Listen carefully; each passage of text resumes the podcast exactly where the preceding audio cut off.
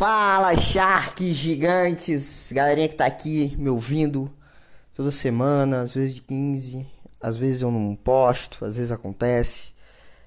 Tô aqui, né?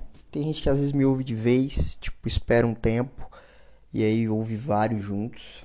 Eu já tive vários feedbacks aí da galera que me escuta, contando, né, como é que quando eles me escutam.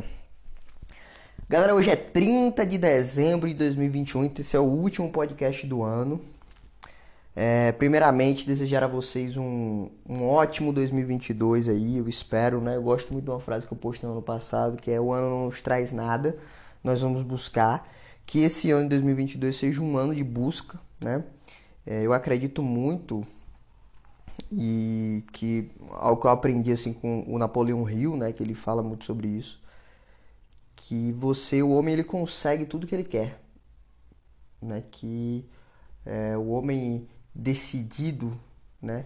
O homem é, que sabe aonde quer chegar, ele consegue, né? Ele consegue. Então eu acredito que se a galera tiver um planejamento, tiver um foco, buscar direitinho, tiver, for realmente o que você quer, se for realmente o que você quer na vida, né? Porque às vezes a gente tá querendo alguma coisa nada a ver. Tipo assim, ah, eu quero me formar, e não é o que quer. Eu quero casar e não é o que quer. Eu quero trabalhar e não é o que quer. Eu quero. Você tem que entender o que você quer na vida. E aí quando você sabe o que você quer, você consegue buscar. Mas eu vou falar sobre isso depois. E não é aqui. Hoje a gente vai terminar, vai ser o último revoal do ano, né? O último revoal. Eu nem finalizei o livro do Dale Carnegie, é, o capítulo 5, né? Da terceira parte aqui em que o Dale Carnegie fala como conquistar as pessoas a pensarem ao seu modo. A gente já passou aqui por você não pode vencer uma discussão, quando ele fala sobre não, não, não tentar ganhar a discussão de outra pessoa. A maneira certa de como fazer amigos e como evitá-la, né? E é justamente não dizer ao homem, né, que ele está errado. Quando você diz a uma pessoa que ela está errada, você na hora ali já perde a pessoa. Capítulo 3, se errar, reconheça o erro. Né? E o capítulo 4, que fala para você começar de uma maneira amistosa. A gente está no capítulo 5, que é o segredo de Sócrates. Falando com outras pessoas, não comece por discutir as coisas em que divergem.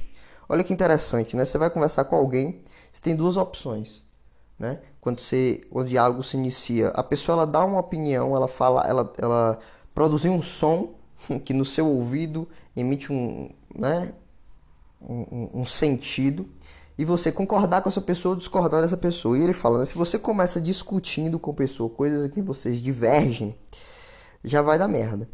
Então comece enfatizando e continue enfatizando as coisas que estão de acordo. Faça questão de frisar, se possível, que ambos estão marchando para o mesmo fim e que a única diferença que os separa é de método e não de propósito. Uma resposta não, diz o professor Overstreet, é a desvantagem mais difícil a ser vencida.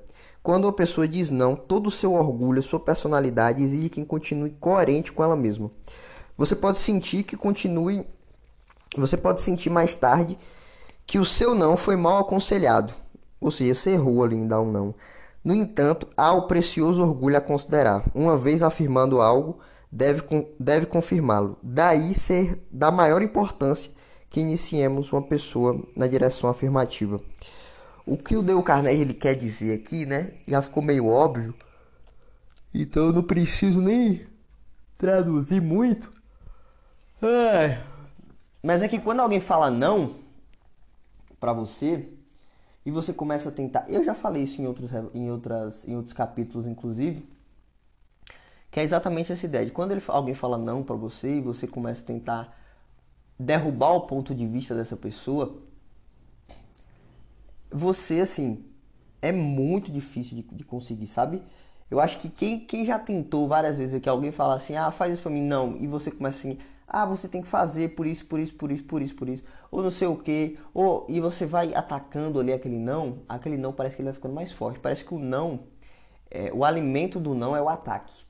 Então, quanto mais se ataca o não, né, é, mais você, mais você deixa o não grande, mais difícil ser vencido. É, a frase que eu falei do Napoleão Hill é a seguinte: ó, o homem que tem o plano, é, que tem o plano definido, com propósito e força, caminha para a vitória dos outros. Não. Me perdi aqui na, na, na frase. Porque o post está longe.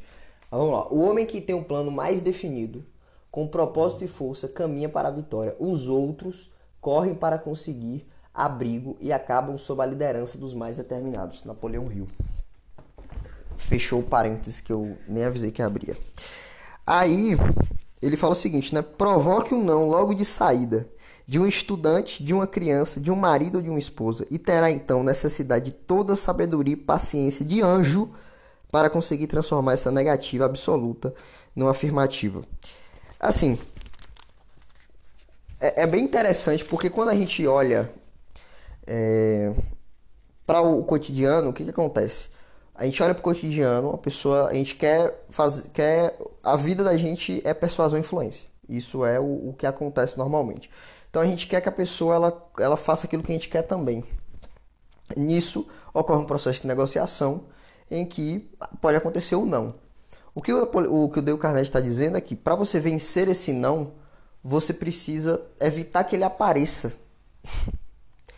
Por quê? Porque se você evita que ele apareça, você consegue fazer a, você consegue fazer a pessoa querer fazer aquilo que você quer que ela faça também. Eu já falei sobre isso também em outro, em outro, em outro episódio, em outro Revoal, do mesmo livro.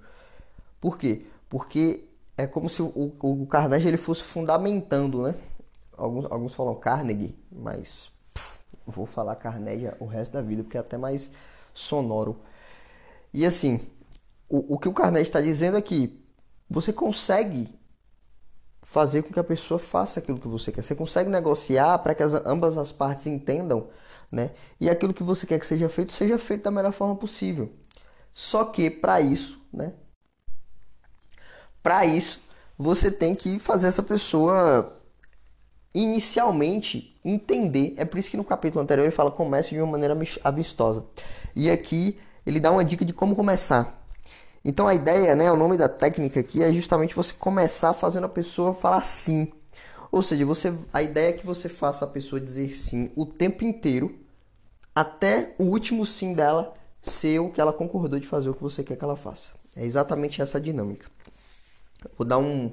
O Dale Carnegie dá um exemplo aqui, né? O emprego da técnica sim facilitou, felicitou a James Eberson, calendarista do Greenwich Savings Bank da cidade de Nova York, para conseguir um sisu do cliente que de outro modo podia ter sido perdido. Esse homem veio para abrir uma conta corrente e eu lhe dei um formulário comum para ser preenchido. A algumas das perguntas respondeu prontamente, mas a outra se recusou terminantemente a responder. A gente tem que lembrar que isso aqui é 1937, 1930, 1920 e poucos. E as pessoas, elas não eram que nem hoje, né? Que a gente só aperta termo de privacidade e é, sabem todos os nossos dados. Você tinha que falar lá do nascimento sua, dos filhos, da esposa, não sei o que. E para as pessoas naquela época, né? é, não era tão simples, porque a galera, a galera, não postava foto que a gente posta hoje, não tá nem aí se a pessoa tá vendo nosso quarto, se outras, quem é que tá vendo a nossa vida, tá ligado? Não, não era assim. Tinha essa questão da privacidade muito mais forte. Então, era mais difícil as pessoas entregarem os dados, né? Antes de começar os meus estudos sobre relações humanas, eu teria dito a esse futuro depositante que se ele recusava dar ao banco as informações pedidas, nós também éramos obrigados a recusar sua conta. Olha como o James ia, ia atender, tá vendo? O cara falou, ah, essas informações eu não vou dar. Ele falava assim, ah, então tá bom, se você não pode dar a informação, eu também não posso abrir uma conta pro senhor. Ele conta aqui, né? Sinto-me envergonhado de haver sido no passado várias vezes culpado dessa falta. Naturalmente que, diante de um ultimato como esse, eu me tornava todo gentileza. Mostrava que eram os chefes que exigiam os dados, que eram normas e regulamentos do banco, que não podia sofrer modificação, mas por certo, tal espécie de atitude não dava ao cliente, ao cliente que nos honrara com sua preferência nenhum ar de acolhimento nem de importância. Olha o que, que o cliente quer, né? O cliente quer acolhimento e importância. E tudo que ele falava, apesar de falar, né? que não tinha a ver com ele, que não tinha a ver com o banco, o PVP não dava acolhimento e importância. Ó, qual foi a ideia. Ele fala: Nessa manhã resolvi empregar um pouco de bom senso. Resolvi não falar sobre o que o banco queria, mas sobre o que queria o cliente. E além disso, eu estava decidido a mantê-lo dizendo sim, sim desde o início. Assim, concordei logo com ele. Disse-lhe que a informação que nos queria não era absolutamente necessária. Ou seja, o cara trouxe a ideia falando, né? Ele concordou. Ah, o concorrente, o que eu tenho aqui é melhor que o que você tem. É, eu compreendo né, o que você está dizendo. Ele fala, entretanto, vamos supor que ao falecer, ele fala, né? Que a, a informação que realmente que ele está falando não é a, a informação necessária. Ele acredita nisso também. Aí ele fala assim, mas entretanto, vamos supor aqui, querido cliente, que ao falecer você tenha dinheiro no banco. Você não gostaria que seus depósitos fossem para um parente mais próximo, é, como, como a lei exige? Aí o cara falou, sim, naturalmente. Não acredita que seria interessante dar-nos o nome de seu parente mais próximo para que, na eventualidade da sua morte, possamos cumprir os seus desejos sem erro nem demora? O cara disse sim mais uma vez. Aí ele fala né, que a atitude do homem abrandou-se, transformou-se quando compreendeu que não podíamos, não pedíamos tais informações para a segurança nossa, mas sim para a própria garantia dele. Ou seja, ele conseguiu fazer com que um cliente quisesse dar as informações porque vai ser bom para o cliente dar as informações, não vai ser bom para o banco ter essas informações. Então assim, a ideia da técnica, né, do sim sim. E aí ele fala, né, cheguei a esse resultado conseguindo que ele dissesse sim sim desde o princípio. Esqueceu o acontecimento da entrada e sentiu-se bem fazendo todas as coisas que eu sugeri. Ele conta todos é, é, outros, tem vários outros exemplos aqui, né? Ele conta a história um outro cara que dá um exemplo aqui que o cara comprou um, um, um trator, uma máquina, algo assim. E aí o cara ele né, conseguiu vender para esse cara depois de anos. Nessa venda, ele, o cara né, falou assim: Ah, é, vou comprar alguns para testar. E aí no teste, diz que o cara chegou assim, ele chegou depois, né? Depois de alguns, alguns meses para pedir a compra maior, e o cara falou: Ah, não vou poder comprar. Ele pergunta por quê, né? Aí o cara falou: Ah, seus motores esquentam muito, não posso colocar a mão sobre eles. Aí o cara falou: Eu sabia que não havia nenhuma vantagem em discutir, né? Procurei, pois, afastar para o mais longe possível tal coisa. Assim, pensei logo conseguir o máximo de resposta em sim. Aí o cara vai perguntando, né? Se a temperatura tinha que ser até o que o, a, a Nacional Electric, a associação lá deles, né, é, regulamentava. O cara falou, realmente tem que ser assim. Aí ele fala, né, o regulamento diz que tem que ser 72 graus, não é? Aí ele falou, sim, é, você está inteiramente certo. Aí ele fala assim, qual a temperatura do salão que os motores estão? Aí ele falou que a temperatura do salão é 75 graus. Aí ele fala, muito bem, se o salão da fábrica tem 75 e o senhor acrescenta 72, terá um total de 147. Se isso aqui faz sentido, gente, de acordo às leis da termodinâmica, eu não sei. Mas foi a, forma que ele usou. Aí ele falou, não pelará a sua mão se colocar debaixo de uma torneira de água quente a 147 graus? Ele falou assim, a sugestão que o vendedor dá, não seria então uma boa ideia não colocar as mãos nos motores? Aí o cara falou: É, eu acho que o senhor tem razão. Conversaram com alguns instantes, aproximando 300, é, e aí chamou o secretário e ordenou encomenda no valor aproximado de 35 mil dólares para o mês seguinte. Aí ele fala, né? Até que eu chegasse a compreender que não haveria vantagem alguma em discutir, perdi anos de trabalho e inúmeros negócios, os quais somados se elevam a alguns milhares de dólares. É muito mais interessante, muito mais proveitoso ver as coisas do ponto de vista da outra pessoa e procurar conseguir que ela diga sempre sim, sim.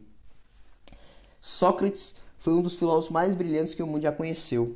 Realizou algo que apenas um punhado de homens na história conseguiu fazer. Sutilmente mudou todo o curso do pensamento humano e agora, 23, 24 séculos depois, é considerado um dos mais sábios persuasores que já influenciaram este mundo tão cheio de disputas. Seu método? Sócrates dizia a alguém que ele estava errado ou não. Sócrates não fazia isso.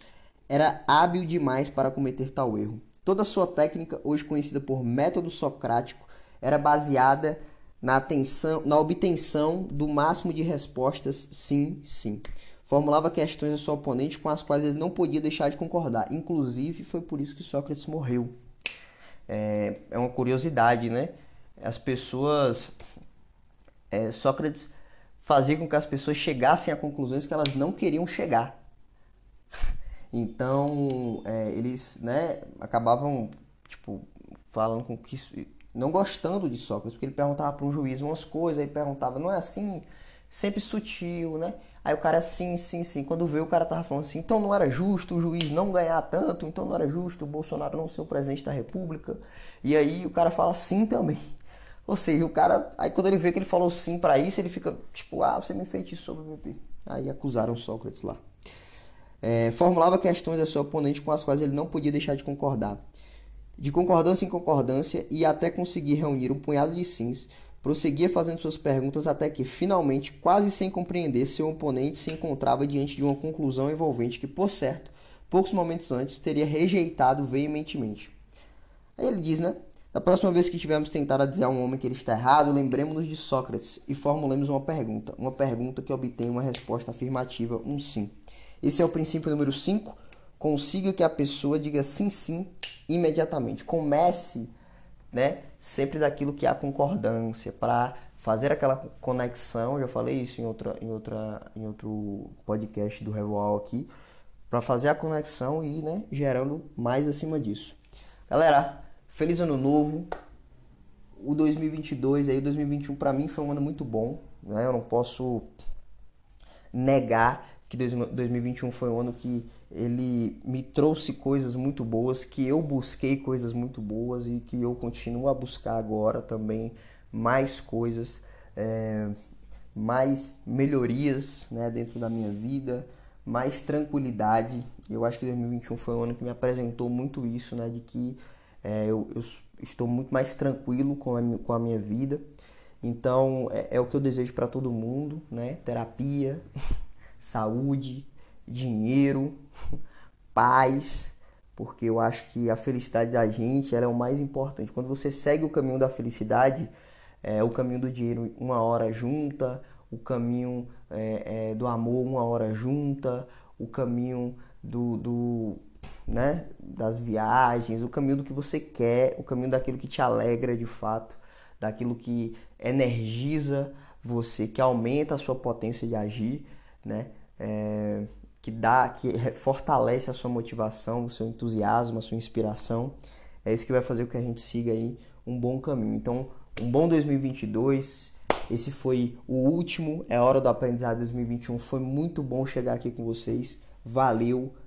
Tamo junto, abração. Esse foi mais um É Hora do Aprendizado, princípio número 5 do Revoldo Dale Carnegie. Consiga que a pessoa diga sim, sim imediatamente.